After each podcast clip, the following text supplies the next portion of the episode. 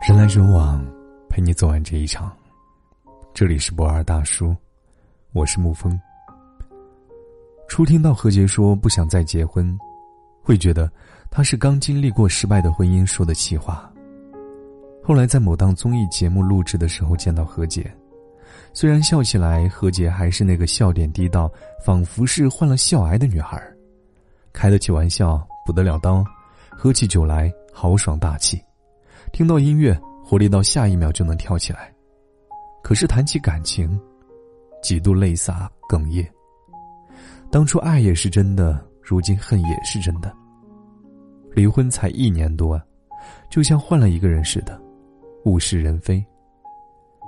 一个女人三十岁，登记三年有两个孩子，冒着大出血的生命危险生孩子。贺子明在家里打游戏嫖娼，还怪何洁强势。赚得远不及老婆多的贺子明，打电话到电台去吐槽妻子太强势，一时间好多文章都开始分析女强男弱的弊处。天哪，逼你个大头鬼啊！会赚钱都是女人的锅，你咋不上天呢？何洁要再不强势，全家都得喝西北风吧。三年生两个的频率，还吐槽自己没有性生活，现在又要争抚养权、争财产。幺八零的一个大男人，哪来的脸啊？所以，男人要的是一个永远年轻、漂亮、温柔，每天做饭做爱新花样，工资还恰巧比自己少一毛钱的妻子吗？如今两个人离婚，还对簿公堂，真的是挺寒心的一件事。何洁说：“孩子我养，从未要求男方净身出户，相信法律的公正，而且。”最让人生气的是，贺子明的诉求是分割财产。曾经对自己山盟海誓的那个人，如今彻底变了样。我从来没见过一个男人可以在分开的时候这么没有风度，甚至是做到如此绝情。要不要脸啊？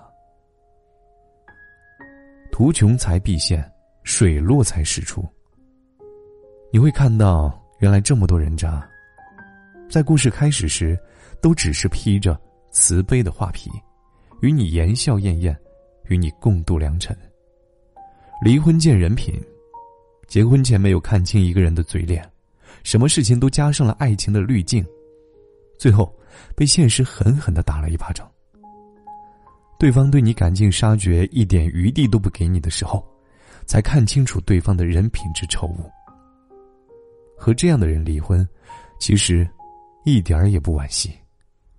离婚后的何洁拼命工作，演唱会、发唱片，参加各种综艺节目，为了有更好的形象和精力投入工作，减肥瘦掉六十斤。本该为情伤心的她，反而更加活跃的在大众面前。她才刚刚生完孩子，度过哺乳期，勇敢的扛起生活的重担，为赚孩子的奶粉钱，简直拼了老命。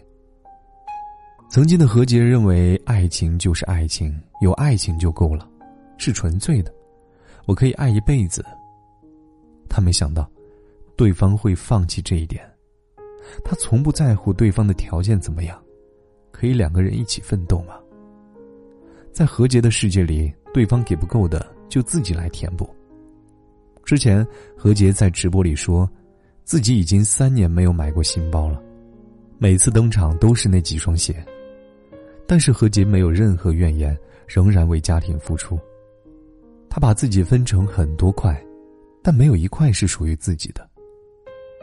听过一句话：，一个天真的女人背后，一定有一个可以替她挡风遮雨的男人；，一个开始成熟的女人背后，也一定有一个为她带来狂风暴雨的男人。看着重新谈起婚姻感情的何洁，这样的感触。油然而生。只有在分手与离婚时，人的本性才会彰显无遗。十二年前站在台上唱红全国的超级女声，一定想不到今天所发生的一切。希望何洁可以食言，希望她遇见真正爱她的那个人。我每次听到后台粉丝倾诉婚姻不幸、婚后受尽委屈的事，心里就会咯噔一下。我不是第一次听说“我只要孩子，孩子我养”这句话。可我发现，通常说这句话的，背后都是女超人。她们可以左手抱着十多斤的孩子，右手挑奶粉、收拾家里，可以一个人扛大米上五楼，像个女汉子。她们可以一边兼顾事业，一边接受生活给予的所有重担。都说每一个成功的男人背后一定有一个支持他的女人，可大家忘了，每一个坚强的女人背后都有一个废物式的男人。为什么没有人要求男人婚后既能独立带娃，还不耽误赚钱？下班后能立马洗手煮羹汤，并且保持身材，锻炼个八块腹肌啊？大家都上班，怎么你下班就累到不能自理，连个感冒都像得了绝症？回家就像大爷一样的杵在家里一动不动，耀武扬威，谁给你的自信啊？你家有皇位继承吗？大清虽然亡了，直男癌还活得好好的。我喜欢罗斯福夫人的一句话：“女人就像茶包，在没有下沸水之前，你永远不知道她有多强。”一个坚强的女人一定会渲染整杯水，并以最优雅的姿态。在自己的领地巡航，何洁做得到，我相信你也做得到。人来人往，陪你走完这一场。这里是不二大叔，我是沐风。晚安，亲爱的朋友们。越是笑得甜美，越发感觉疲惫。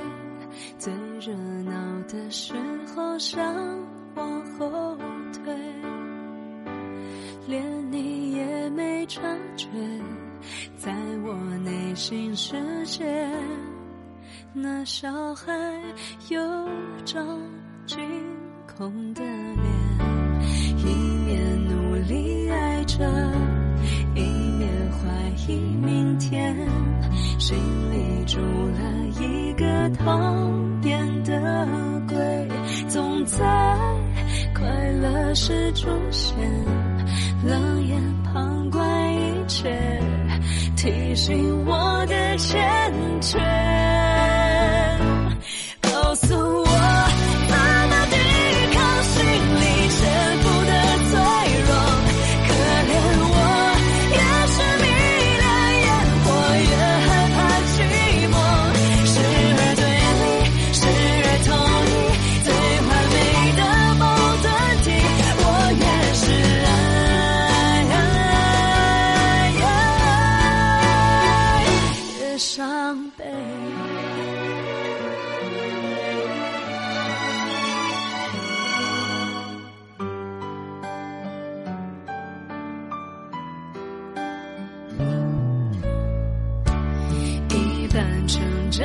泪水一半长出火焰，就像自己在和自己斗争，无非是为了安全，争取整个世界，却想推翻一切。